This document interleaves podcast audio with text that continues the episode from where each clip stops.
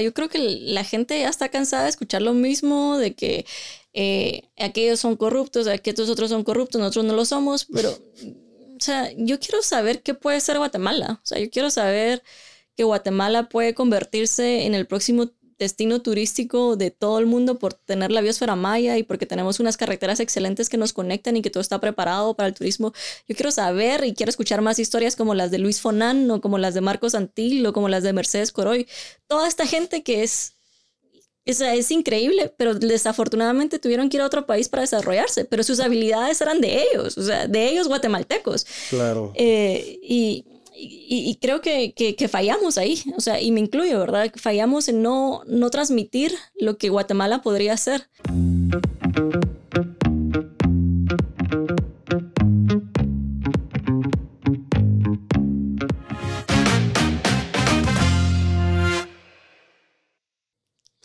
Hola, hola, bienvenidos al Martesana. Mi nombre es Pablo Perdomo y el día de hoy me encuentro junto a Marielos Chan una politóloga de mayor renombre en Guatemala y una catedrática. Esta chica, yo creo que le ha apostado bastante a la política y le va a seguir apostando por bastante tiempo. Yo a Marielos Chang la conozco desde hace mucho tiempo y quiera que no, yo creo que ella no lo sabe, pero de una manera indirecta me ha influenciado a, a perseverar con mis ideas, a creer en un proyecto y apostar por él a ahí sí que el todo por el todo. Normalmente tenemos ideas y caemos en un análisis parálisis donde tal vez no las ejecutamos porque, no sé, tuvimos este relámpago de, de motivación y inspiración y lo dejamos ahí. Sin embargo, Marielos Chan es de estas personas que, que es terca, que es insistente y que quiere que las cosas se den. Y sobre todo quiere que las cosas se den para Guatemala. Chanis, bienvenida. Muchas gracias, Pablo. Bueno, también voy a decir en cámara que soy tu fan desde que iniciaste con tu podcast de Mentes Frescas. O sea, para los que no saben, Pablo estaba, antes de Alma Artesana existían Mentes Frescas, que también lo recomiendo que era tal vez un poco más personal si quieren conocer a Pablo por favor, vayan a escuchar Mentes Frescas. Buena onda, Chanis. Y para las personas que, que, acaban de escuchar esto, Mentes Frescas se está relanzando. Ahorita tenemos una alianza con un medio de comunicación bastante grande en Guatemala. Y el primer episodio de la segunda temporada de Mentes Frescas sale en los próximos días. Así que no se los pierdan. Muchas gracias. Ahí eh, fue, fue el perfecto segue para... meter la, la, publicidad en el podcast. Sin saber, no, no quiero que piensen que nos pusimos de acuerdo. Esto yo ya lo traía preparado, pues yo, a nivel personal, ¿no? Ah, qué buena onda. Mira, Chanis, eh, te puedo decir Chanis, no hay claro, problema. Claro, claro, no hay problema. Es, es mi apodo de la universidad, la verdad. La mayoría ya me dice Marielos porque ya, bueno, ya estoy un poco más grande, pero me puedes, o sea, por los años que nos conocemos, ya más de 15 años, hay la confianza, ¿no? Es que yo siento, tu, tu nombre es... Tu es nombre muy serio. Es, es, serio, es formal, es como imperial también. María de Los Ángeles. ¡Wow! Es como que ahí viene la nueva duquesa del reinado Yin o algo así. Es como esos nombres que antes eran súper compuestos, pero, ay, no, sí yo de verdad, y hasta mis profesores terminaban diciéndome mi apellido en lugar de mi nombre, ¿verdad? Pero ahora ya sí, la mayoría me conoce como Marielos, pero bueno, estamos en confianza y estamos en tu podcast, así que puedes hacer lo que... no, buena onda. Chanis, ¿por qué? Mira, esto, esto te lo he querido preguntar desde hace ratos y yo creo que vamos a saltar de una vez a la, a la carnita del podcast, que el día de hoy vamos a hablar un poco de política. ¿Por qué crees que la gente te ha buscado y te sigue buscando para que tú llegues a dar análisis, para que hables de tu opinión? ¿Será porque eres una persona muy asertiva con los comentarios? ¿Será porque eres una persona que emite su opinión siempre con bastante información detrás? ¿Qué dirías tú? ¿Por qué te buscan? Bueno, es una pregunta tal vez para los, los, periodistas que me llaman y me preguntan mi opinión. Yo lo que considero que la razón por la cual me buscan es porque tratan de, de tener otra perspectiva a lo que usualmente estamos acostumbrados a escuchar, ¿verdad? A veces como analistas, y esto me incluyo yo también, que nos acomodamos con lo que ya pensamos que, que, nos enseñaron, lo que suponemos que va a suceder y nos quedamos en eso.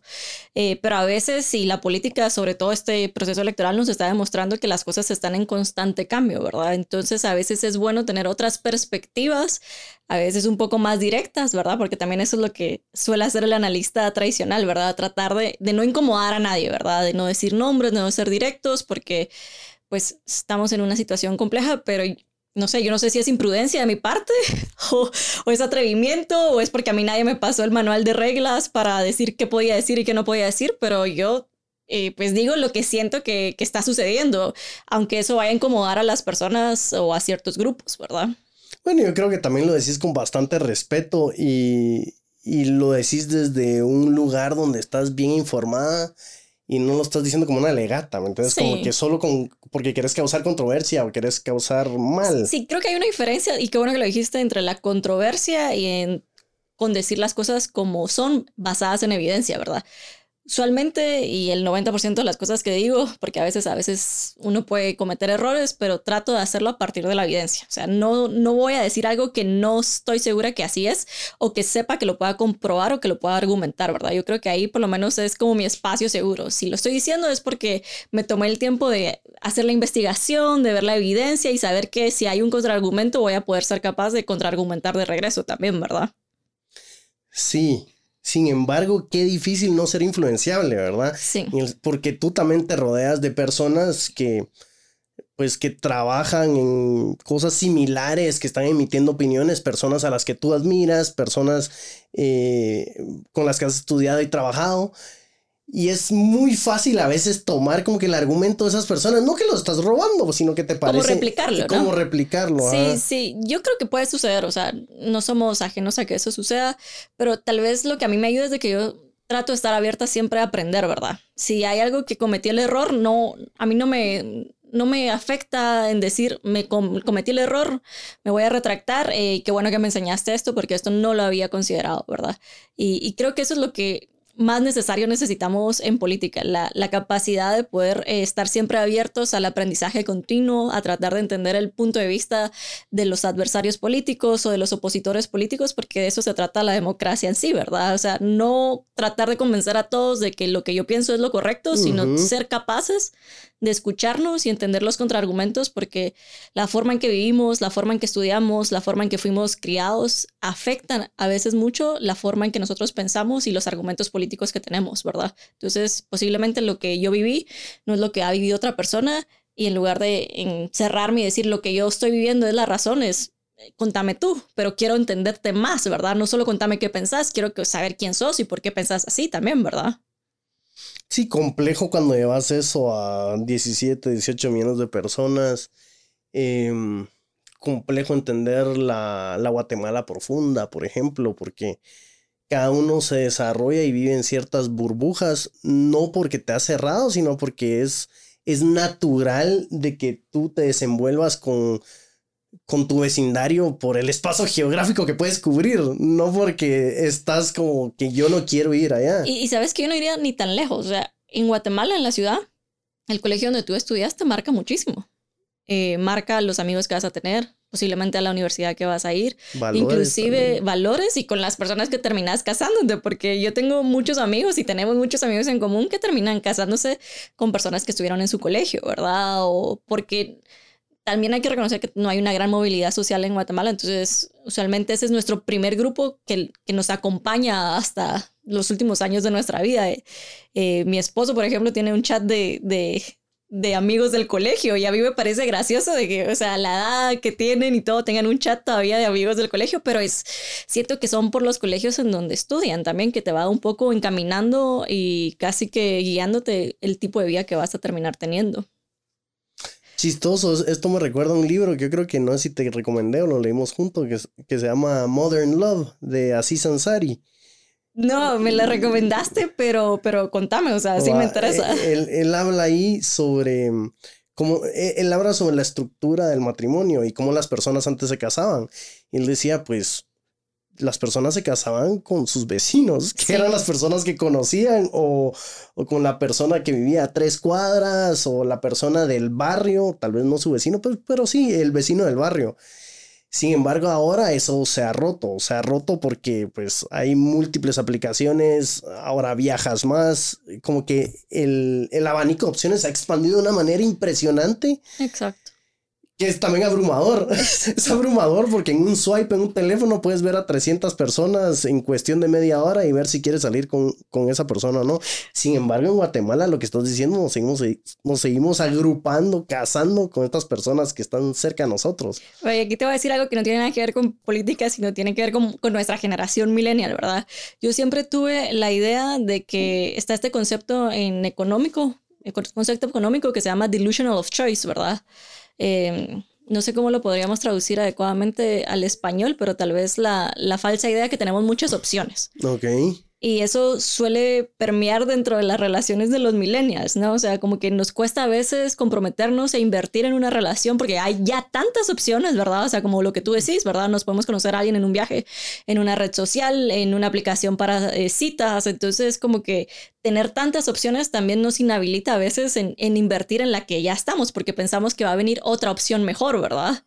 Y es, es re interesante. A mí esa, esa, esa teoría como que me quedó grabada un par de años y y ahora trato de, de, no caer en esa trampa, ¿verdad? Porque al final del día es una trampa. Delusional of choice es una trampa de que siempre van a haber mejores opciones, aunque no necesariamente sea real, ¿verdad? Sino tomar tal vez una decisión e invertir en esa hasta comprobar que sí, sí funciona o no funciona, pero de alguna u otra manera dar el todo por, por, esa, por esa acción o esa decisión que estamos tomando. ¿verdad? Usaste una palabra interesante, te inhabilita.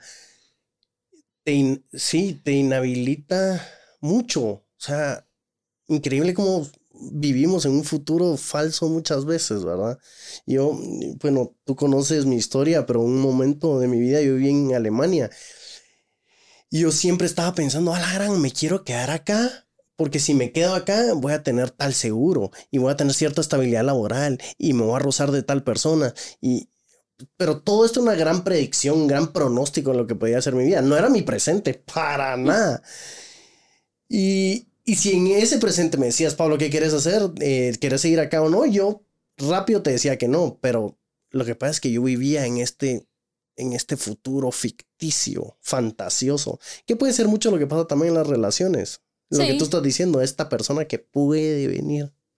Sí, y yo creo que aplica también para la política, si ya querés que, que, que lo analicemos dentro de la política. Por ejemplo, para este proceso electoral tenemos 30 partidos políticos inscritos y por lo menos 22, 20, porque aún no sabemos cuántos van a participar a pesar de que ya estamos a menos de un mes y medio de las elecciones. 20, 22 binomios presidenciales en los cuales podemos elegir. Y para esto es súper complicado para que la gente pueda conocer todo sobre todos, ¿verdad? Sobre todos los partidos y sobre todos los candidatos presidenciales y vicepresidenciales que están eh, compitiendo. Es, es un montón de información a veces que consideramos que no es información relevante pero es sumamente relevante para ayudarnos a tomar una decisión eh, informada y, un, y, votar mejor, pero, pero cuando hay tantas opciones también eh, nos como que nos inhabilita, ¿verdad? Como sí, que, claro, te abruma. Que nos, de, nos, abruma, exacto. Sí, haciendo una analogía es igual cuando vas a un restaurante y tienes en un menú 30 opciones que te dicen que todas son buenas, sí. es abrumador, es abrumador. Aunque sí sabes que, que, los restaurantes, los mejores restaurantes son los que tienen un menú pequeño porque eso significa que tienen una rotación de productos mayor y está más fresco, ¿verdad? También podría ser aplicable a la política. no digo que tengamos que limitar el número de partidos políticos, pero tal vez quizás quizá sí tengamos que repensar por qué hay tantos partidos políticos que que podría ser considerados como comida chatarra, ¿no? Sí, está, está interesante el ejemplo.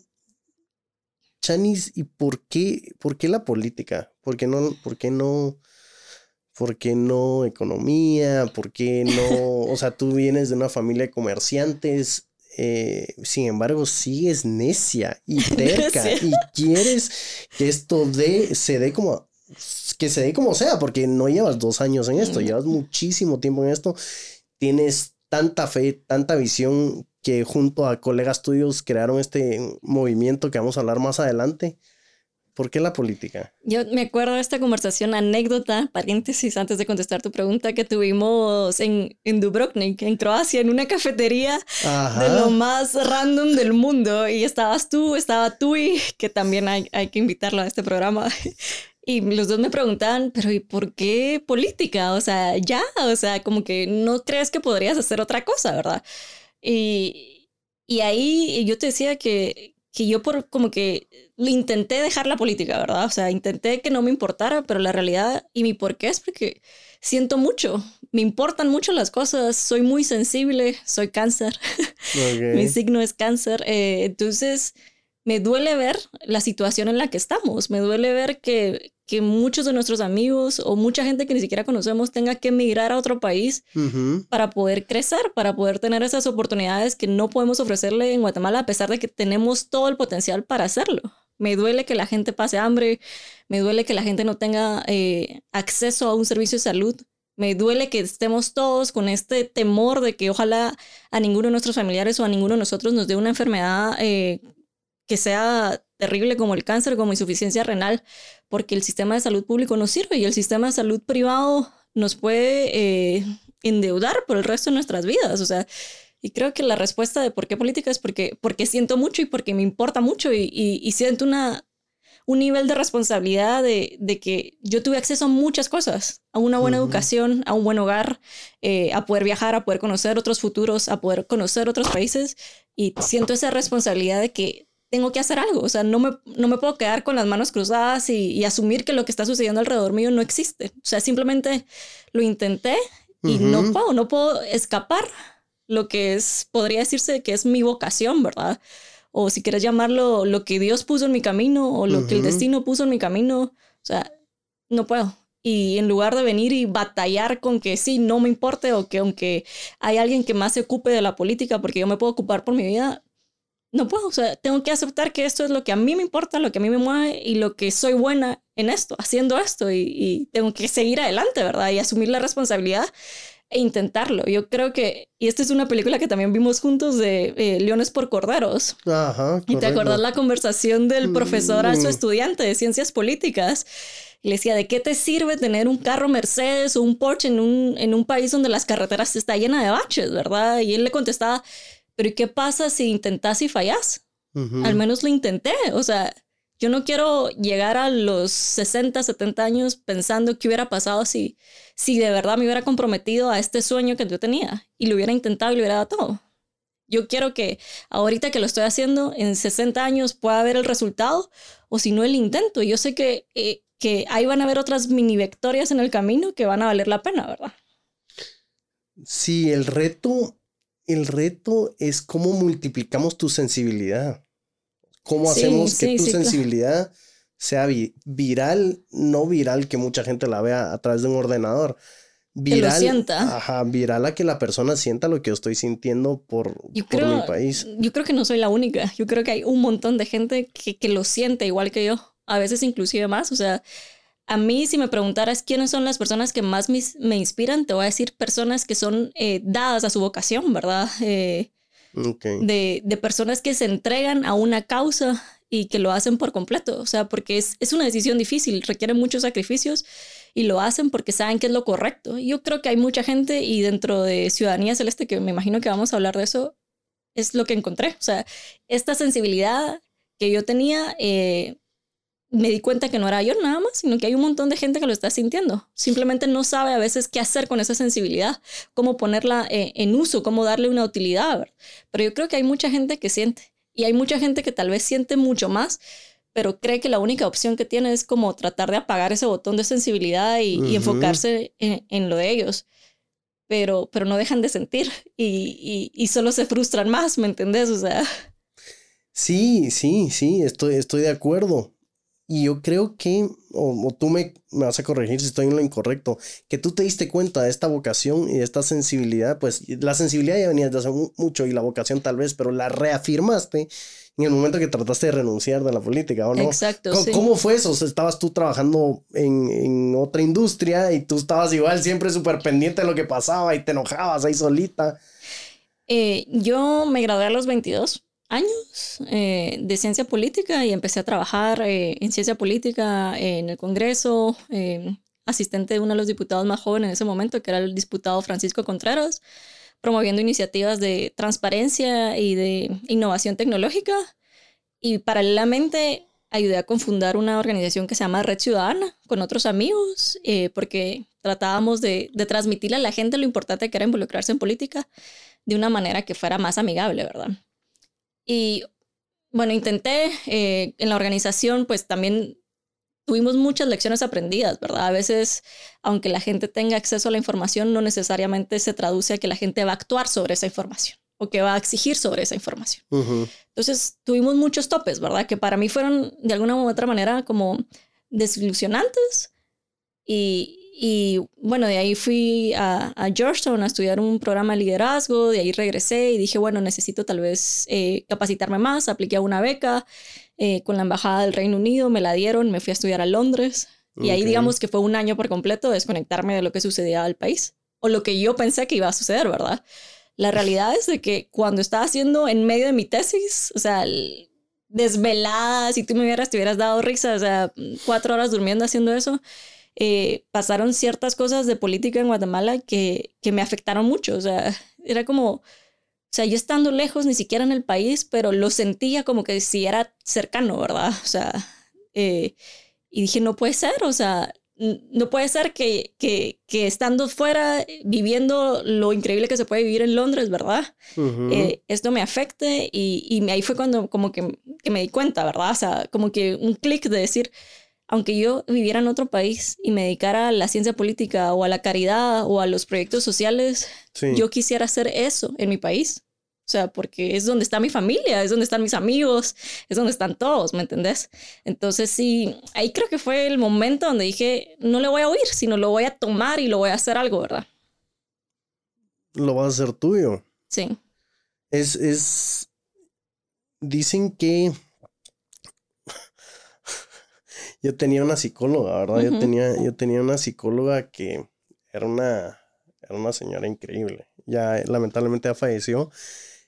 Pero esta señora estaba partida como en 10.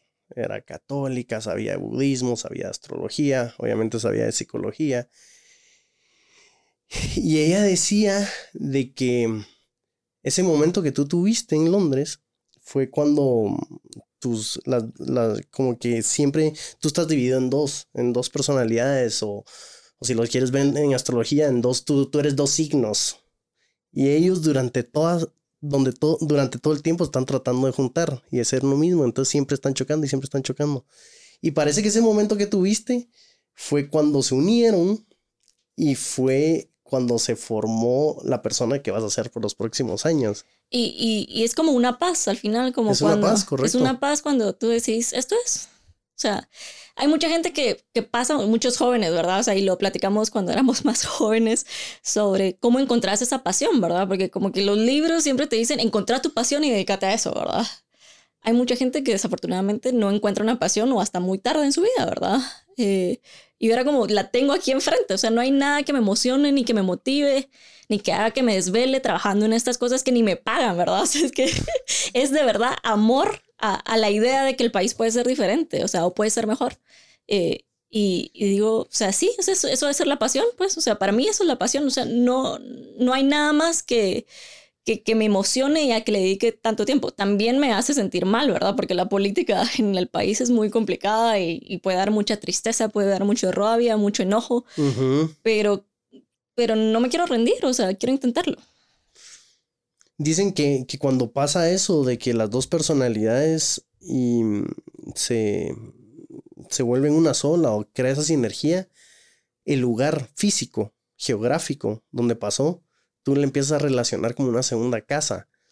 Yo veo que te fascina Londres, yo veo que Inglaterra es una de tus, es una de tus pasiones. No sabía eso, de verdad. O sea, y ahorita que lo decís es como un aha moment, diría Dr. Zeus. Sí, un aha moment, pero el espacio influye sí, tanto. totalmente. Influye porque en el momento que pasó y donde pasa y ves a tu alrededor y el país o la ciudad o la casa lo asocias con un hogar. Y a mí, por ejemplo, eso me pasó a mí en Taiwán de que yo siento que estas personalidades que tenía dentro dejaron de pelear y se volvieron una sola y por eso tal vez le tengo tanto amor a ese país porque fue en ese en ese lugar en específico. Y sí, tienes razón, es una gran paz encontrar eso. Es decir, y me imagino que es también lo que te pasó a ti, o sea, no sé si los, la audiencia sabe que tú estudiaste también organismos internacionales, que estudiaste algo de ciencia política, pero realmente tu pasión era, es esto, o sea, Pablo siempre fue un storyteller. Desde que lo conozco le decía, pero contaba otra vez la historia que ya la había escuchado 20 veces, pero o sea,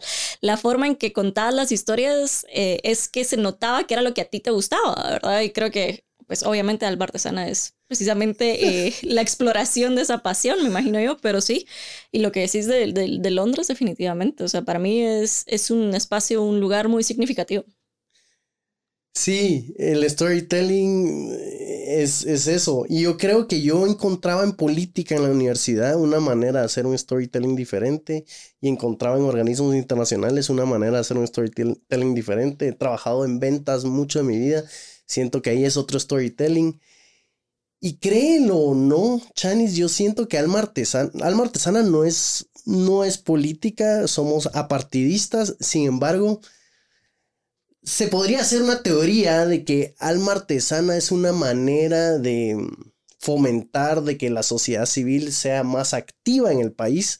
Tal, tal vez en política como en otros ámbitos, porque muchas veces lo que promulgamos acá en Alma Artesana es que mira todos, todas estas personas, mira lo que han hecho, son chapines, nacieron en las mismas tierras que tú naciste y, y ellos están creyendo en ellos mismos, claro, y están creyendo en el país porque están erradicando acá y están elaborando sus proyectos acá. Entonces es una manera de decirle, mucha, despierten, esto se hace en Guate, lo están haciendo los chapines con ayuda de otros guatemaltecos, se puede, creamos, crean ustedes mismos, como que por dentro hay un grito, adentro de Pablo hay un grito, así, por favor.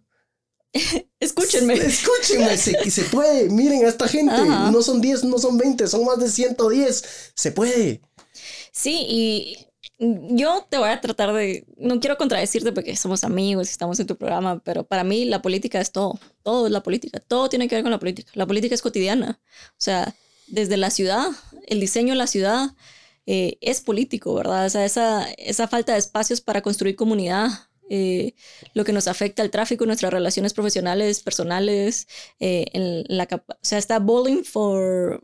For Columbine. No, no, no. no es de otro politólogo, se me olvidó el nombre, pero, pero habla precisamente de cómo el tráfico afecta eh, esos tiempos de para construir comunidad, porque si pasas dos horas en el tráfico, no vas a querer ir a una reunión para conocer a, o para conocer a nueva gente o para estar con tus amigos, sino lo que tú quieres es encerrarte y olvidarte y descargarte de esa ira eh, dos horas, ¿verdad? Pero lo que te digo es que la política atraviesa todos nuestros ámbitos, aunque la querramos aceptar o no. A veces es más visible y a veces es menos visible, pero está en todas partes. Y, lo creo. Y eso es lo, o sea, a mí me inspira mucha gente que ha venido a tu programa, por ejemplo. A mí me inspira otra mucha más que no, que no ha venido y espero que los invites, eh, que hacen trabajos de manera eh, de, sin, sin ayuda del Estado, sin necesidad de involucrarse en un partido político. ¿Y dirías que, que alma artesana es una manera de hacer política? Sí, sí, sí, porque estás... ¿Cómo sería como política? Estás ayudando a construir ese sueño eh, guatemalteco, estás ayudando a construir esa idea de que las cosas pueden ser diferentes. y, y eso en política, hay dos grandes emociones que nos mueven a nosotros como seres humanos en la política. Uno es el miedo y otro es la esperanza. Y por eso es que dentro de las campañas políticas lo que tú ves son esas dos emociones, las que nos activan para ir a votar, para que las cosas nos cambien, porque eh, posiblemente el cambio puede ser peor, o para ir a votar para que las cosas cambien, porque sé que el país puede ser mejor, ¿verdad? Y antes de ir a estudiar a Londres, yo vi esta película que se llama eh, No, es una película de Gael García Bernal que trata sobre el plebiscito en Chile durante la dictadura de Pinochet. Y ellos hacen una campaña publicitaria eh, que se llamaba Chile, la alegría ya viene. Esa era la campaña para que la gente fuera a votar para decir que ya no querían a Augusto Pinochet dentro del gobierno chileno. Y tú decís, imposible, ¿verdad? O sea, ¿cómo en una dictadura la gente va a ir a votar? ¿Cómo iban a creer siquiera en las elecciones? Porque estamos hablando de una dictadura, ¿verdad? Obviamente se las iban a robar, obviamente iban a hacer otras cosas, obviamente iban a reprimir a las personas. Claro. Pero la idea, o sea, ese sentimiento, esa emoción de que Chile podría, podía ser diferente y podía ser un Chile alegre, eh, motivó a la gente a ir a votar y ganó el no, o sea, el plebiscito del no, y Pinochet sale de una manera eh, pacífica. Entonces, para mí eso fue esta es la razón por la cual yo quiero estudiar comunicación política. Eso fue lo que fui a estudiar a, Londres, ¿verdad? O sea, porque siento que si uno es capaz de transmitirle esa emoción a las personas, se van a activar, se van a involucrar, se van a mover para que las cosas sean diferentes. Y la política para mí es el instrumento que mayor o el instrumento más grande y más transformador en sociedades. O sea, es, es, es, la política la que, la que le permitió, por ejemplo, a, a los afroamericanos tener eh, derechos, ¿verdad? O sea, Es la política lo que nos permitió a las mujeres poder votar, porque antes era inconcebible que nosotros pudiéramos votar, porque simplemente de hecho de ser mujeres, ¿verdad? Entonces, me parece que, que a veces lo dejamos de lado y se lo dejamos a la peor gente cuando es precisamente toda esta gente posiblemente que ha pasado por acá o que está haciendo cosas a nivel comunitaria sin ayuda del gobierno y sin ayuda de nada, eh, que son las que deberían estarnos dirigiendo, porque ellos ya saben lo que es eh, trabajar por una causa, ellos ya saben lo que es sacrificarse para que la comunidad esté bien, ¿verdad? Ok. El... Dices tú que la política, o por lo que te entendí, es bastante emocional, ¿no? Es. Y detona el miedo, detona la esperanza. ¿Cómo, no cómo, pero qué papel tiene el storytelling en, esta comunicación, ¿no? Sí.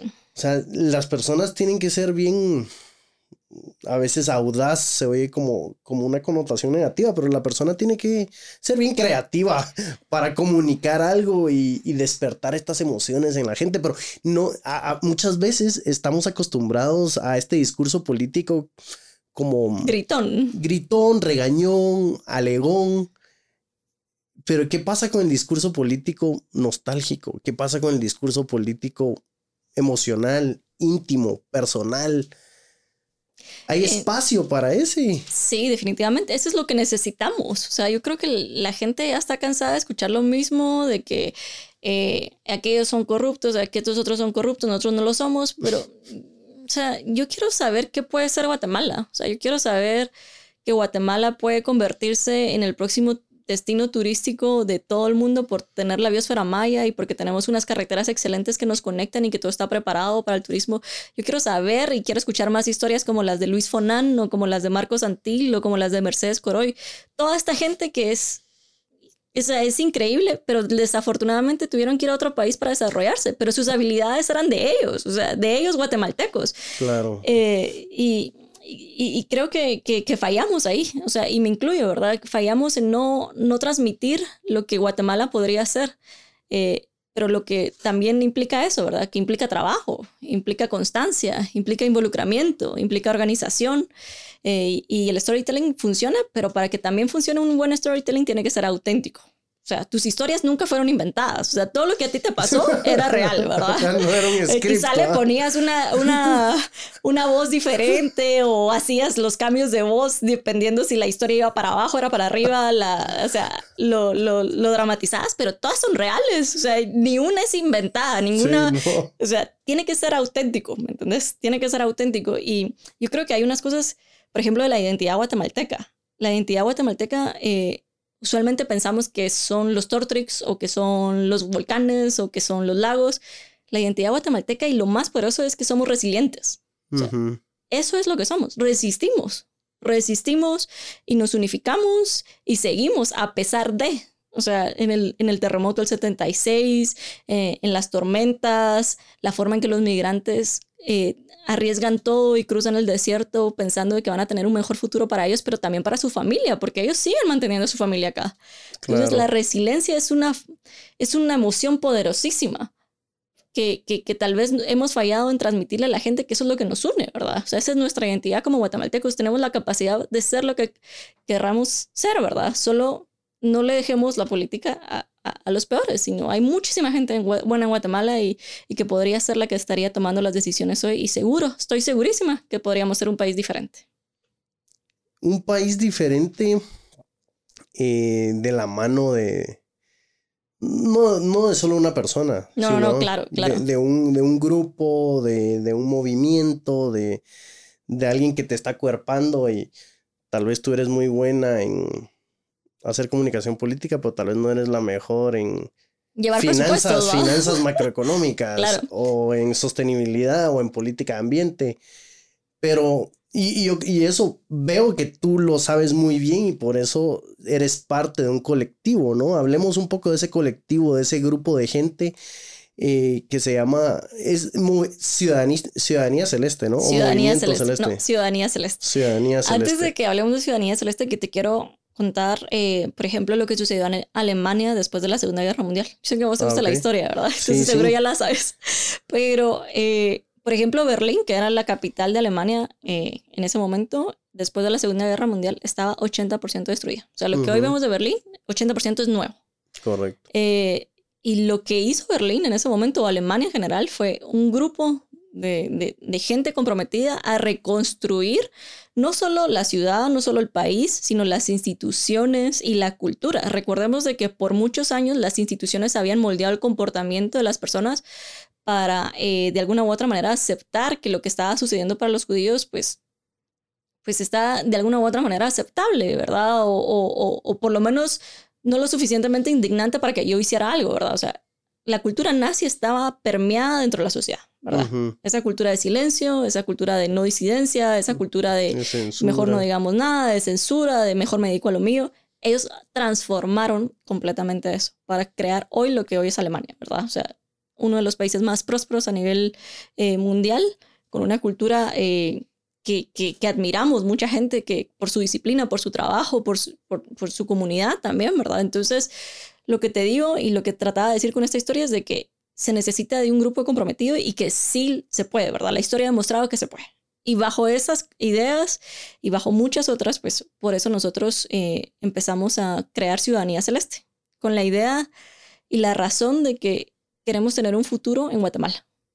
¿Y esto cuándo comenzó? Esto empezó hace... Es que por la pandemia estoy como un, poco así como... Pero, pues sí, hace como dos eh, años, 2021. 2021 inició. Nuestro primer evento público fue un recorrido en la ciudad en bicicleta para conocer las instituciones públicas del país y terminábamos en el Tribunal Supremo Electoral, eh, pues anunciando nuestro deseo de participar políticamente de manera ahora, partidaria. Ahora yo cuando te lo dije me confundí, dije movimiento en vez de ciudadanía. ¿Es porque ahorita son un movimiento o ahorita ¿Cómo se llama? ajá, ¿Cuál es la clasificación de este colectivo? Ahorita somos un comité pro formación partido político. Comité pro formación, ok. Y eso es lo que viene antes de... De ser un partido político. Ok. O sea, para poder ser un partido político, nosotros necesitamos recaudar 25 mil firmas o adherentes ah. aceptados por el Tribunal Supremo Electoral convencer a 25 mil personas de que el país puede ser diferente y que estamos dispuestos a trabajar para que eso suceda. Y eso fue, así fue que tenemos un grupo multidisciplinario, hay arquitectos, hay diseñadores, hay empresarios, eh, hay obviamente politólogos, hay abogados, hay de todas las carreras posibles, porque lo que tú me preguntabas al principio es de que este sentimiento y esta emoción que yo siento no es, no es, no es solo Marielos, ¿verdad?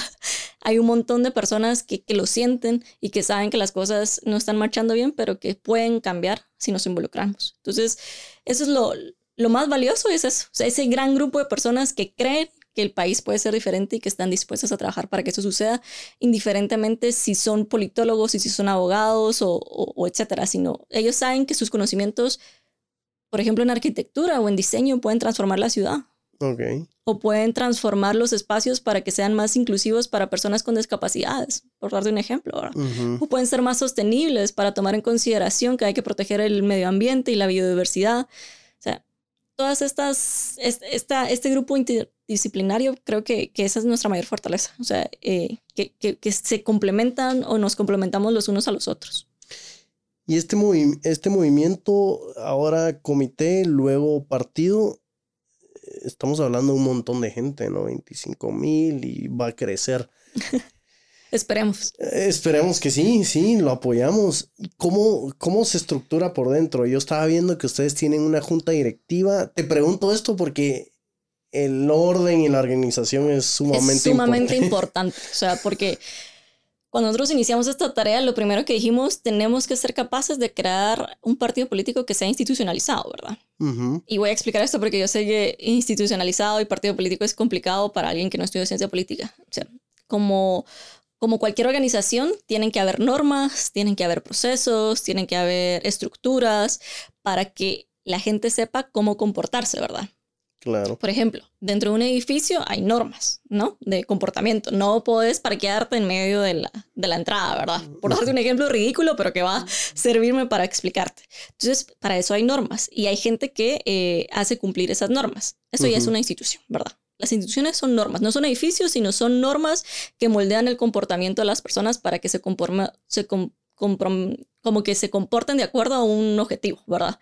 Entonces, lo que nosotros teníamos que hacer era tratar de generar eh, una nueva cultura y eso es lo que estamos haciendo, una nueva cultura política y dividirnos en equipos de trabajo. Tenemos la junta directiva, que es lo que nos pide, nosotros le llamamos junta directiva, pero realmente es algo que nos pide también el Tribunal Supremo Electoral y la ley, que esté compuesta por 19 personas y diferentes secretarías. La edad promedio de esta junta directiva es 29 años. O sea, la mayoría son jóvenes, más jóvenes que yo. Claro. Eh, tenemos más mujeres que hombres dentro de la junta directiva lo cual eso es bueno porque dentro de la política es muy difícil que la mujer participe. Nosotros estamos ya, eh, no a partir de una norma, sino de manera natural, natural las personas y las mujeres se, se, sintieron suficientemente cómodas para crecer y para desarrollarse y para tomar posiciones de liderazgo. Lo cual para mí eso ya es una victoria en sí. Y después tenemos secretarías o comisiones de trabajo, de formación política, de comunicación, de finanzas, de logística y eventos, de organización política eh, y de propuesta. Y así es como nos estamos organizando. ¿Cómo tendríamos que organizarnos en los próximos meses? Pues tenemos que también empezar a tener representaciones a nivel municipal y a nivel departamental, ¿verdad? Porque una vez estemos constituidos como eh, partido político, esta junta interactiva desaparece y se elige una nueva a partir de los adherentes que están dentro del partido político. Ok. Y esta nueva junta ya es, porque ahorita es más de ciudad. Ahorita sí. La verdad es que es más de ciudad, es mucho más urbano, pero queremos llegar a, a por lo menos, o como la ley nos pide, a 12 departamentos y 50 municipios. Ya es una junta directiva nacional. Sí. Interesante.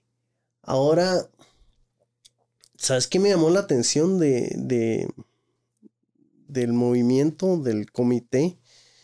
Es que también están fomentando una escuela. Sí, también tenemos una escuela eh, celeste, le llamamos, es una escuela de formación política, porque como te decía, hay muchos dentro del equipo que no estudiaron ciencia política. Eh, no estudiaron nada que ver con el sistema político guatemalteco, pero para cambiar las cosas primero hay que conocerlas, ¿verdad? Eh, y entonces hacemos una formación para que todos entendamos eh, los conocimientos básicos de cómo funciona el Congreso, cómo funciona la presidencia, cómo funciona el sistema de justicia, etcétera, ¿verdad? Entonces, para que tengamos como un conocimiento base y también lo importante de cualquier partido es que sea capaz de inculcar sus valores, principios e ideología a, sus adherentes, ¿verdad?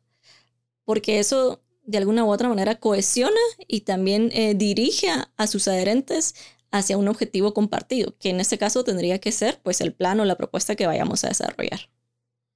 Y todo esto, Chanis, em, hay salarios, cómo se está financiando, cómo sobrevive, cómo se mueve, cómo hacen los eventos. Esa es una excelente pregunta. Nos financiamos a partir de nosotros. O sea, eh, no tenemos sueldos, todo lo que así, ahorita estamos haciendo es de manera voluntaria y logramos conseguir, eh, digamos, alianzas con algunos restaurantes o algunos espacios que nos donan el espacio y nosotros ya llegamos a hacer el evento.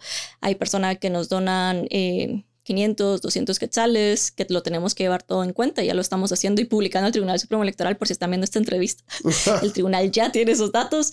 pero son donaciones bajas. La verdad es que tratamos de hacer eventos y y actividades que sean de bajo costo eh, para que sea sostenible, ¿verdad? Y porque ya sabemos que el dinero en la política ha sido uno de los mayores eh, problemas porque terminan influenciando a los candidatos o terminan influenciando a quienes dirigen los partidos políticos. Entonces le hemos metido mucha cabeza para que ese financiamiento, eh, de alguna u otra manera, no tenga influencia sobre nosotros ni los candidatos, pero que nos ayude a, a crecer y a, y a capitalizar, digamos, el trabajo que estamos haciendo.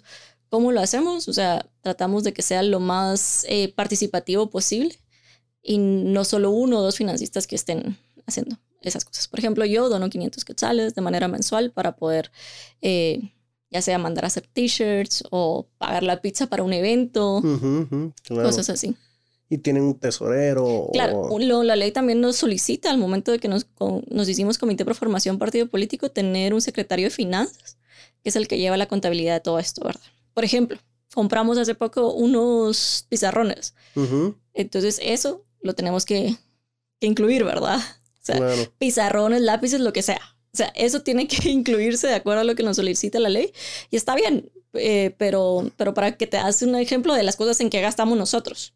Si nos ven en la calle y si alguien está viendo esto, que ya nos vio en la calle, eh, esos pizarrones lo hemos pagado nosotros con nuestro dinero, ¿verdad? O sea, esos puntitos que les pedimos que nos ayuden a contestar preguntas es, es con nuestro dinero. Y tú dijiste o mencionaste la palabra ideología. Eso, yo siento que es, una, palabra... palabra que genera mucha polarización. Es polarización es una palabra compleja. Es una palabra que trae muchos, no sé cómo decirlo, muchos subproductos abajo. Eh, de esa palabra salen bastantes cosas. ¿Por qué, por, qué, ¿Por qué veo yo que es compleja? No, no, no porque remas a la izquierda o a la derecha o para el centro, sino porque es algo tan confuso que en una sociedad como la nuestra la entienden las minorías, la entienden esta minoría educada, esta minoría que tuvo cierta educación y que a muchas personas no les importa si izquierda, derecha, centro, arriba o abajo, solo le importa que las cosas funcionen y se den. Sí. Y, tienen toda la razón, o sea, yo no esperaría que la gente venga y utilice ideología en su vocabulario cotidiano, cuando lo que hace falta es, está, o están preocupados por el alto costo de la vida, o están preocupados por la seguridad, o están preocupados por la corrupción. Eh, la ideología es algo que tienden a utilizar los partidos políticos y quienes estudiamos ciencia política para tratar de describir lo que tal vez para entenderlo mejor es como una brújula, ¿no? Una brújula donde nos dice dónde está el norte, ¿verdad? Entonces, una ideología puede ser izquierda, derecha, que estas nacen eh, en 1789 en la Revolución Francesa. La, la, más común separación es entre izquierda y derecha, pero que te dice, por ejemplo, eh, cómo crees que debería ser el Estado. ¿Cómo crees que deberían ser los programas sociales? Si deberían haber o no deberían haber. Eh, estas, estas posturas que, que, digamos, te posicionan en un lado del espectro o del otro, ¿verdad? Pero la ideología es una brújula, ¿verdad? Es una brújula que te va a ayudar a tomar la decisión de hacia qué camino dirigirte, ¿verdad?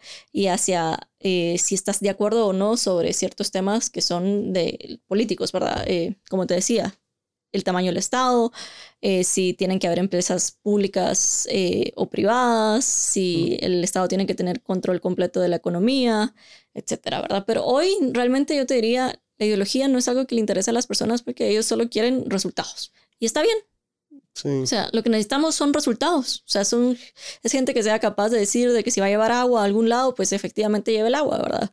Indiferentemente si sea de izquierda o derecha, pues, o sea, yo lo que quiero es agua y punto. Y está bien. O sea, yo creo que, que ahí deberíamos enfocarnos en los resultados y, y cuando ya tengamos una democracia un poco más desarrollada, pues vamos a poder tener la oportunidad de tener estas conversaciones más intelectuales sobre las ideologías y etcétera, ¿verdad? Pero ahorita estamos en una situación donde los partidos no son institucionalizados, no son desarrollados y, y a veces es una decisión tan simple como quién pertenece al crimen organizado y quién no, ¿verdad?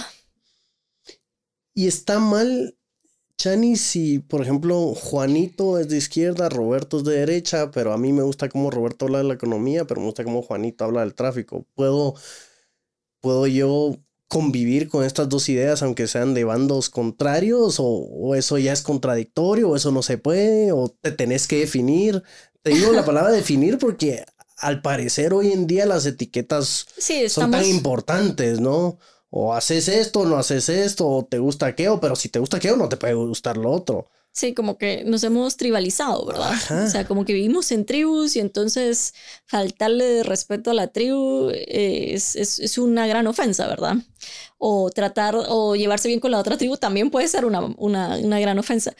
Yo te diría que, que dentro de una democracia sana pueden coexistir, ¿verdad? O sea, yo voy a votar por este porque estoy de acuerdo en su, en su propuesta económica y voy a votar por este otro para la alcaldía porque estoy de acuerdo en su propuesta de tránsito.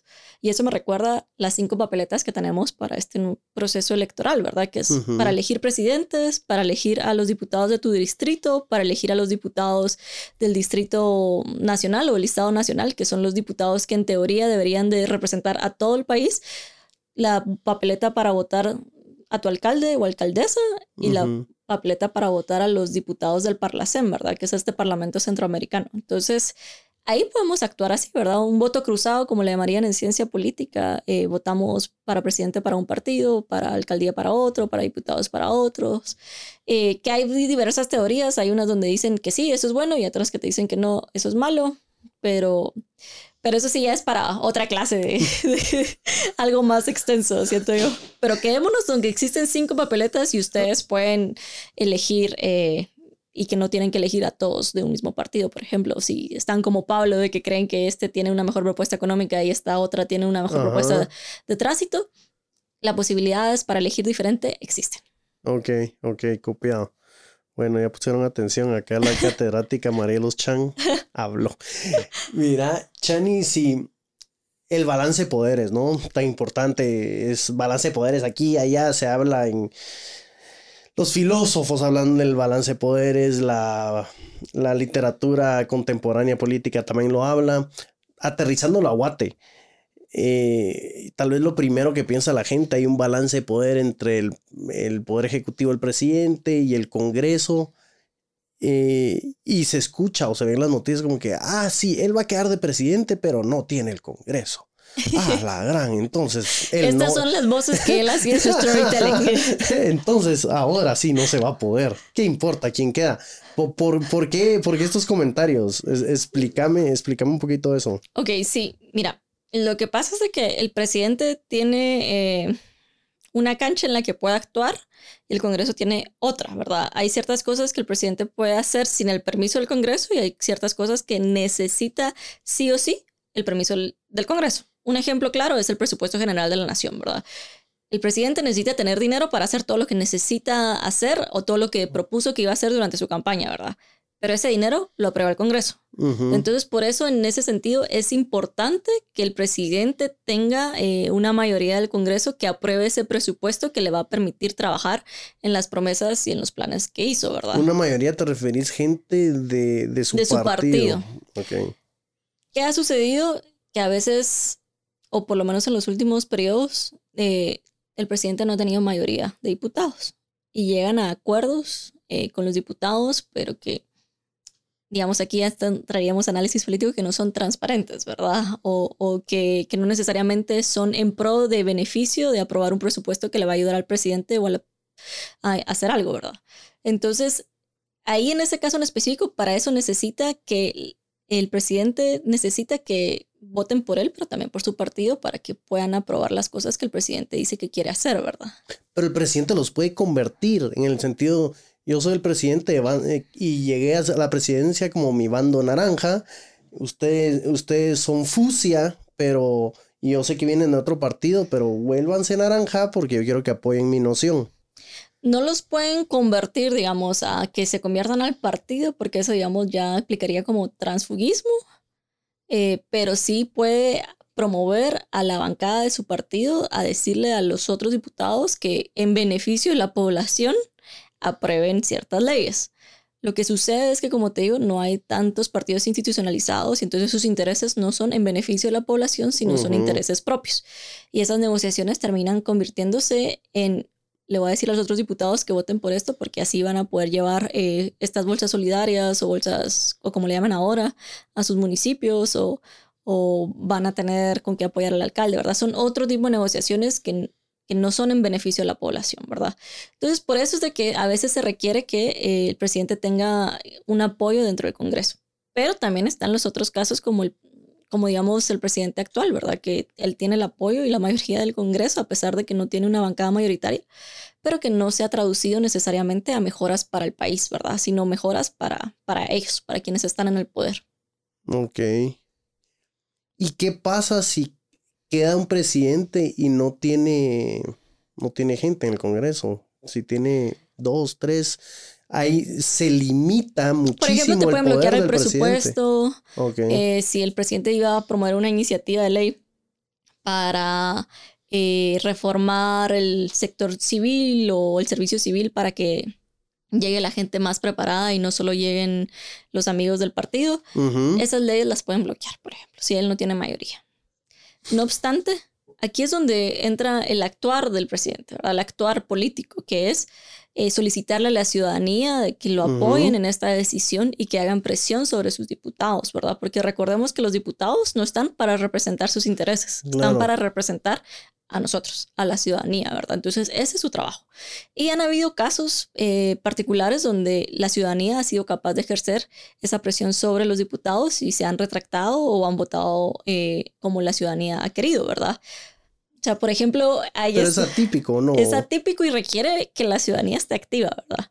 Por ejemplo, un live que hizo el diputado Aldo Dávila dentro del Congreso y que tenía 100 mil gentes conectadas y que querían aprobar una ley y que no la lograron aprobar porque Aldo los tenía ahí a todos nosotros viendo qué, qué onda, ¿verdad? Y nadie quería, pues, pelearse con su electorado, ¿verdad? Por eso es importante y que la gente esté informada de saber quiénes lo representan, que eso usualmente eh, no lo saben, ¿verdad? Te hago la pregunta aquí, Pablo, prueba, examen. ¿Tú sabes quiénes representan, quiénes te representan en tu distrito? No, no, no. Ni uno. Estoy pecando de ignorancia, ¿no? ok, entonces esta es una tarea eh, importantísima y que ahora que vamos a cambiar el Congreso podríamos ya desde ahora iniciar a informarnos por las diferentes páginas que existen. Está por quién voto, está yo voto mejor, eh, saber cómo votar y sobre todo los medios de comunicación como Plaza Pública, No Ficción, Quorum, eh, Con Criterio, La Hora que tienen toda esta información que nos permite a nosotros como ciudadanos tomar mejores decisiones sobre a quién elegir que queremos que nos representen, ¿verdad? Y una forma fácil también es, eh, hace cuatro años, o usualmente los partidos se aparecen cada cuatro años, ¿verdad? Para pedirte tu voto y de ahí se acaba. Saber ni cuándo volvieron a aparecer. Entonces, hay que recordarse eso, ¿verdad? O sea, de los que por los que yo voté hace cuatro años, los volví a ver votaron a favor de los intereses de la ciudadanía. Si no, pues ya saben que no volverá a votar por ellos, ¿verdad? Eso ya sería ilógico. Y por eso se nos critica mucho también los chapines, ¿verdad? Por carecer de memoria histórica, por no sé qué, somos muy efímeros o temporales o... Sí, sí. Y es que es, complejo. Lo que pasa es que la política no es tan simple como, la, como a veces la quieren transmitir, ¿verdad? Para darte un dato, eh, el último congreso se renovó 80%. Eso quiere decir que la mayoría eran nuevos. Y no resultaron buenos, ¿verdad? O sea, hay mucha gente que también, el propio ciudadano se puede dar cuenta que cambiaron su vida drásticamente por ser parte del Congreso. ¿A qué me refiero con esto? Carros de lujo, viajes, nuevos apartamentos, etc. Con el sueldo del diputado, les aseguro que ellos no pueden darse ese tipo de vida. Entonces ahí también es otra forma de descartar, ¿verdad? Si ustedes conocen a alguien de tal partido que se enriqueció durante estos cuatro años, que cambió su vida drásticamente, sepan que eso no se hace con el sueldo del diputado y que ya saben que pueden ya no votar por ellos, ¿verdad? Te digo. Claro, hay un reminder, gente. Chanis, una, una pregunta antes de que pasemos a, otro segmento. Eh, Ciudadanía Celeste cree mucho, o no sé si es uno de sus pilares, eh, y tú lo mencionaste, la movilidad social. ¿Qué es eso? Mira, la movilidad social se refiere a básicamente crear oportunidades o tener acceso a oportunidades que te van a ayudar a crecer eh, económicamente. O sea, por ejemplo, tener acceso a una educación eh, pública básica, primaria, universitaria, porque ya sabemos que los estudios pueden ayudar a movilizarnos socialmente, porque si tenemos estudios posiblemente podemos optar a mejores trabajos, ¿verdad? Eh, tener un hogar donde haya agua, donde haya piso, donde haya electricidad, que eso no sucede a nivel nacional, ¿verdad? Todavía hay muchos hogares que no tienen ese acceso mínimo a esas cosas mínimas y que esas cosas pueden ayudarlas a, movilizarse socialmente, ¿verdad? Ok. Entonces, a eso me refiero. Nosotros creemos que es necesario propiciar las oportunidades para que la gente pueda elegir y, crear su propio destino, ¿verdad? Creemos muchísimo en la libertad y hay un libro que, que lo recomiendo y te lo recomiendo a ti y a la audiencia que se llama eh, Development as Freedom, ¿verdad? Que al, en español se traduciría como... Desarrollo como libertad o no. La libertad como desarrollo. La libertad como desarrollo. de Amartya Sen. Es un ganador del premio Nobel eh, de Economía y que explica precisamente lo importante que es que las personas tengan opciones porque así no son las condiciones sociales quienes deciden por ellos y cuál es su futuro, sino son las propias personas quienes van a decir qué quieren ser. Si tú quieres ser actor, buena onda. El, el, está bien, o sea, propiciemos las, los espacios para que tú puedas desarrollarte como actor, pero que no sea eh, la falta de agua o la falta de oportunidades quienes decían por ti y termine siendo eh, otra carrera que no hubieras elegido, pues. O sea, hay que dar esas, esas condiciones mínimas para que de alguna u otra manera seamos capaces de desarrollarnos plenamente y que no sea donde yo nací lo que determine mi futuro, ¿verdad? O sea, por ejemplo, si tú naciste, si tú hubieras nacido en en Alta Verapaz, posiblemente tus índices de pobreza y desnutrición hubieran sido altísimos, ¿verdad? Solo por temas estadísticos. Correcto. Y eso hubiera terminado decidiendo tu futuro. Hoy no estaría yo sentada con Pablo Perdomo, posiblemente estaría sentada con alguien más, ¿verdad? Posiblemente, sí. Ok, lo, lo, lo entiendo más, lo, lo, entiendo mucho más. Eh, qué bueno que están desarrollando o que están desarrollando sobre esto. Una última pregunta, Chanis. Este al final es un programa donde hablamos de creatividad, hablamos de mm, economía naranja, hablamos de, de este tipo de información. Bueno, no de este tipo, la verdad que muy pocas veces hemos hablado de política, pero me gusta mucho esta charla porque veo que tú eres multidisciplinaria y agarras inspiración de las artes, hablando cine, hablando teatro, hablando música. Eh, y, eso, y eso es bonito escucharlo, es bonito escucharlo, hace más romántico el proceso, hace más romántica la política que, sí, mira, yo a mí, yo soy, ah, por ejemplo, ¿sabes quién me fascina a mí? Eh, seguro lo conoces, bueno, yo no lo conozco de primera mano, pero lo he visto a través de un ordenador, es este Wagner Moura. Bueno, Wagner Moura es el, el actor de Pablo Escobar en la serie Narcos en Netflix, es el director de, varias, de varias series, pero este tipo es un activista político en Brasil pero tiene este background de artista, de director de cine, de actor. Entonces, ese, ese, ese rollo multidisciplinario me fascina porque es mucho cuando recordamos a Da Vinci, por ejemplo, ellos vienen y ¿qué hacen? Extrapolan diferente información de diferentes formaciones y de diferentes ramas fabuloso. Hablemos un poquito entonces con, este preámbulo de, la creatividad en, política o de la, de la creatividad en Ciudadanía Celeste. Estoy seguro que ustedes pasan brainstormeando un buen rato de cómo vamos a comunicar esto mejor. Miren, nos hace falta un psicólogo tal vez dentro del grupo porque esto es más emocional y terapéutico. Eh, cuando yo empecé a salir con mi esposo, en su momento éramos conocidos, le dije que yo quería hacer stand-up político. O sea, ese es mi sueño. Aquí lo estoy diciendo en voz alta. stand-up político. A mí me encantaría hacer stand-up comedy de política. O sea, porque creo que es la mejor manera de conectarle a la gente lo importante que es la política. Además que yo gozo con el stand-up comedy. Eh, no sé si viste el de Dave Chappelle o has visto, bueno, así Sansari es, sí, hace stand-up comedy, pues, o sea, entonces a mí me encantaría, ese es mi sueño. O sea, espero que cuando me volvás a invitar en los próximos años ya lo haya cumplido y entonces ahí nos dediquemos a hablar sobre cómo es mi vida haciendo stand-up político. eh, eso me encantaría. Y sí, saco mucha inspiración, o sea, no hablamos de esto, pero por ejemplo, las películas. Mis películas favoritas son de superhéroes, eh, pasando también un poco por El Señor de los Anillos, Harry Potter. O sea, ustedes me ponen a ver una película de esas, siempre salgo llorando, porque la premisa es la básica de siempre, ¿verdad? El bien triunfa sobre el mal, ¿verdad? Y siento que eso también es aplicable a política. A mí me encanta sentir que, que, el bien va a triunfar sobre el mal, ¿verdad? Y por eso esas son mis películas favoritas. Eh, y eso es una parte de la creatividad que pues tratamos de transmitirle a los jóvenes que quieran ser parte de Ciudadanía Celeste. O sea, pensamos siempre las actividades. ¿Cómo hacemos para que la política no sea mal vista, ¿verdad? Sino sea como un instrumento para transformarle la vida a otras personas o que sea inspiradora o, o que se den cuenta que en la historia, a lo largo de la historia, han habido casos de éxito utilizando la política para transformar en la vida a muchísimas personas, ¿verdad? Entonces ahí hacemos, eh, salimos a la calle eh, con, con, un letrero donde le preguntamos a la gente qué opina y que participe. Eh, para el Día de la Mujer, por ejemplo, solo salimos mujeres y fue un ejercicio importantísimo porque ah, lo que habíamos vivido antes es que usualmente el hombre termina respondiendo por la mujer, ¿verdad? cuando le hacemos, ¿tú qué opinas sobre esto? Entonces, él contestaba y bueno, gracias. Y, nosotros como que no, pero ¿y usted qué opina? No, él ya contestó, ¿verdad? Pero cuando salimos solo mujeres, las mujeres contestaban más y se involucraban más y decían, eso es lo que necesitamos, ¿verdad?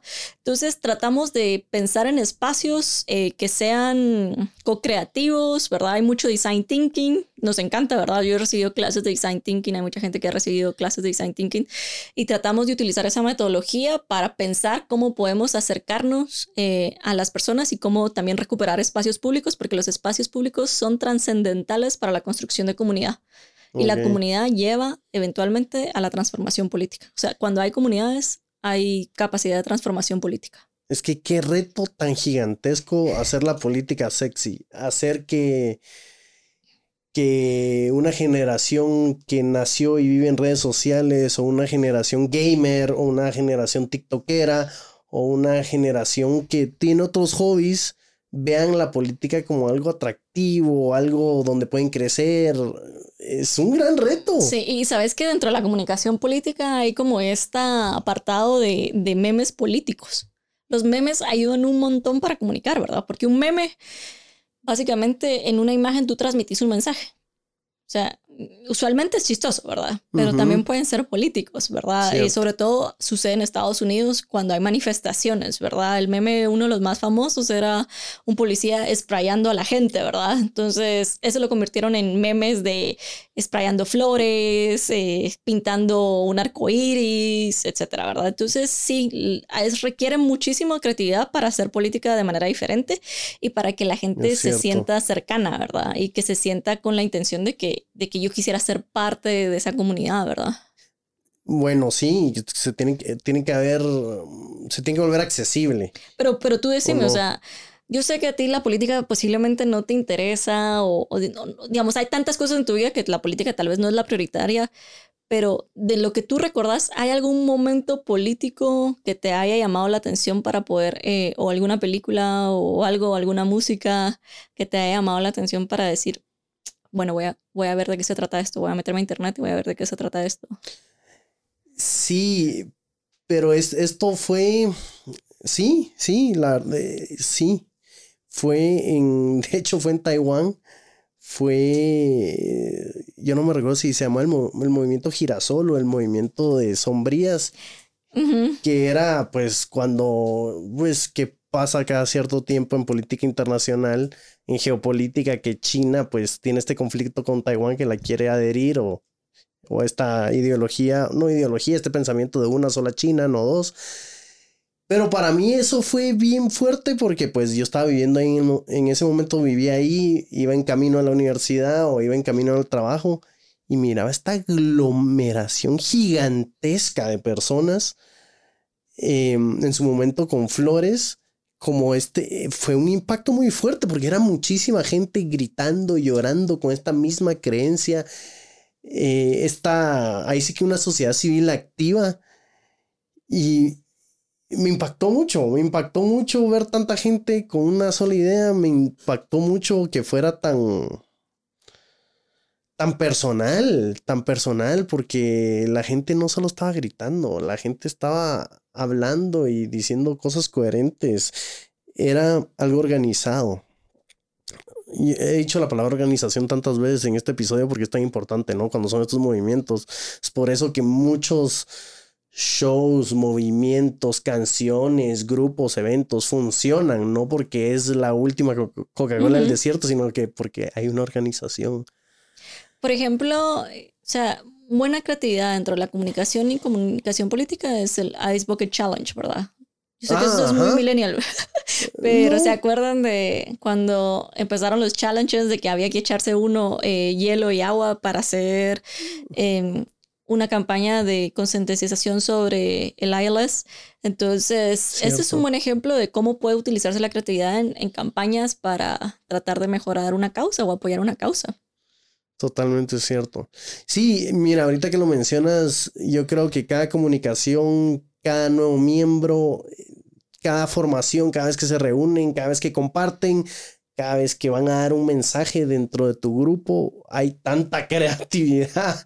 Y más ahora es más retador, es más retador porque es un país que está cansado, es una sociedad que está cansado, es donde un voto antisistema es el que reina, porque la gente le das tabasca oír y hablar de política o algo relacionado.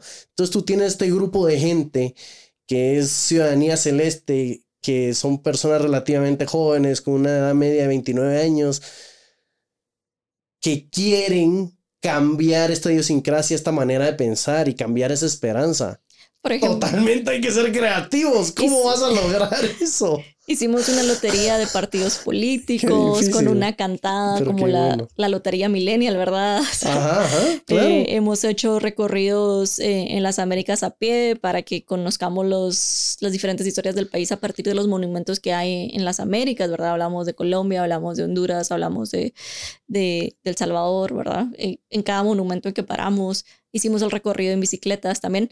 Y, y esa posiblemente es una de las grandes lecciones en retrospectiva, ese, ese evento de las bicicletas, porque cuando iniciamos, la gente como que estaba un poco temorosa, ¿verdad? Y entonces el grupo se extendía y terminaba gente sola y cuando la gente terminaba sola, los carros se le metían, ¿verdad? Y creo que es una analogía preciosa y, y, bella de que cuando estamos organizados, cuando cerramos filas, no hay nada contra nosotros. O sea, porque el carro no puede meterse, ah, el carro no puede pararnos. Claro porque estamos unidos, porque estamos juntos, porque estamos orientados hacia ese mismo lugar a donde queremos ir. Y, lo dije en un discurso precisamente porque es una analogía bella, o sea, preciosa, o sea, de, la importancia de la organización y, y, lo fuerte que somos cuando estamos unidos. Totalmente cierto, es lo que Eso sí, los ciclistas prueben cuando van solos y cuando van en grupo y, o sea, cuando van solos uno está esquivándose, o sea, porque también hago bicicleta, ¿verdad? Y preocupada de que no me pase el carro muy cerca porque me caigo, pero cuando vamos en, eh, en grupo hasta que uno, hasta empoderado uno, ¿verdad? Hasta bromeando, hasta se siente seguro, o sea, no tiene pena de que lo vayan a atropellar. Entonces creo que es una buena analogía. La organización, el colectivo eh, pasó en Taiwán, pasó en tu ejemplo con bicicletas, pasa en Francia cada rato, pasa en estos países, pues en muchos países, que es la organización y así sos escuchado y así impactas más, digo yo. Para terminar, María de Los Ángeles Chang, ¿cómo, ¿cómo nos enteramos más de lo que estás haciendo? ¿Cómo nos enteramos más de Ciudadanía Celeste? ¿Cómo nos enteramos más de tu persona? Si queremos escuchar un análisis o o ver a dónde te invitaron y escuchar un poquito de eso. Sí, en las redes institucionales, son Ciudadanía Celeste GT, tanto en Instagram como en TikTok eh, y en Facebook. Y la página es celeste.gt y ahí tienen toda la información. Si ustedes quieren eh, adherirse, si quieren ser voluntarios, si nos quieren ayudar, si quieren conocer qué pensamos, en cuáles son los principios, ahí nos pueden encontrar. Y a nivel personal, pues arroba Marielos Changs o sea, Marielos Chang, solo que con ese al final. Y ahí, y ahí me encuentran, en Twitter me encuentran como Marielos CM, que ahí es donde soy un poco más polémica. en Instagram, obviamente, todo, todo bien, todas, todas las fotos lindas, todo es perfecto. y en TikTok es una mezcla entre Instagram y, y, y, Twitter, ¿verdad? O sea, ahí, ahí, encuentran las diferentes facetas de Marielos. La bélica, la alegre y, y la combinada. la combinada. Chanis, y mm, espero que esta no sea la última vez que vengas por acá. Yo creo, yo me lo disfruté mucho. Podríamos hacerlo por, dos horas más. Y eso que antes de empezar a grabar, Chani estaba preocupado por el límite de tiempo. Y yo como que todos preguntan lo mismo y después como que se nos fue la onda. Podemos hablar una hora más. Pero gracias por creer en el proyecto. Gracias por ver nuestros episodios y por estar ahí desde Mentes Frescas. Te lo agradezco mucho. Gracias por la invitación y, yo te sugeriría que también armes una playlist. De verdad que eh, Pablo me encanta porque siempre me manda música nueva. Ah. Eso debería ser un nuevo proyecto, además de Alma Artesana Mentes Frescas, una playlist compartida con la comunidad artesana. Qué buena idea. Marcelo ahí hizo. Marcelo es, el cerebro atrás de todo. Y tenemos nuestra playlist también en Ciudadanía Celeste, así de música alegre, ah, en, tanto en español como en inglés. Eh, ahí se las voy a compartir también. Qué buena onda. Pues gracias, Chanis, por estar acá. Esto fue Alma Artesana. Mi nombre es Pablo Perdomo. No se pierdan esta entrevista que fue con Marielos Chan y hablamos de política, política y creatividad. Nos puedes encontrar en todas las redes y en todas las plataformas de podcast. Muchas gracias y hasta la próxima. Bye.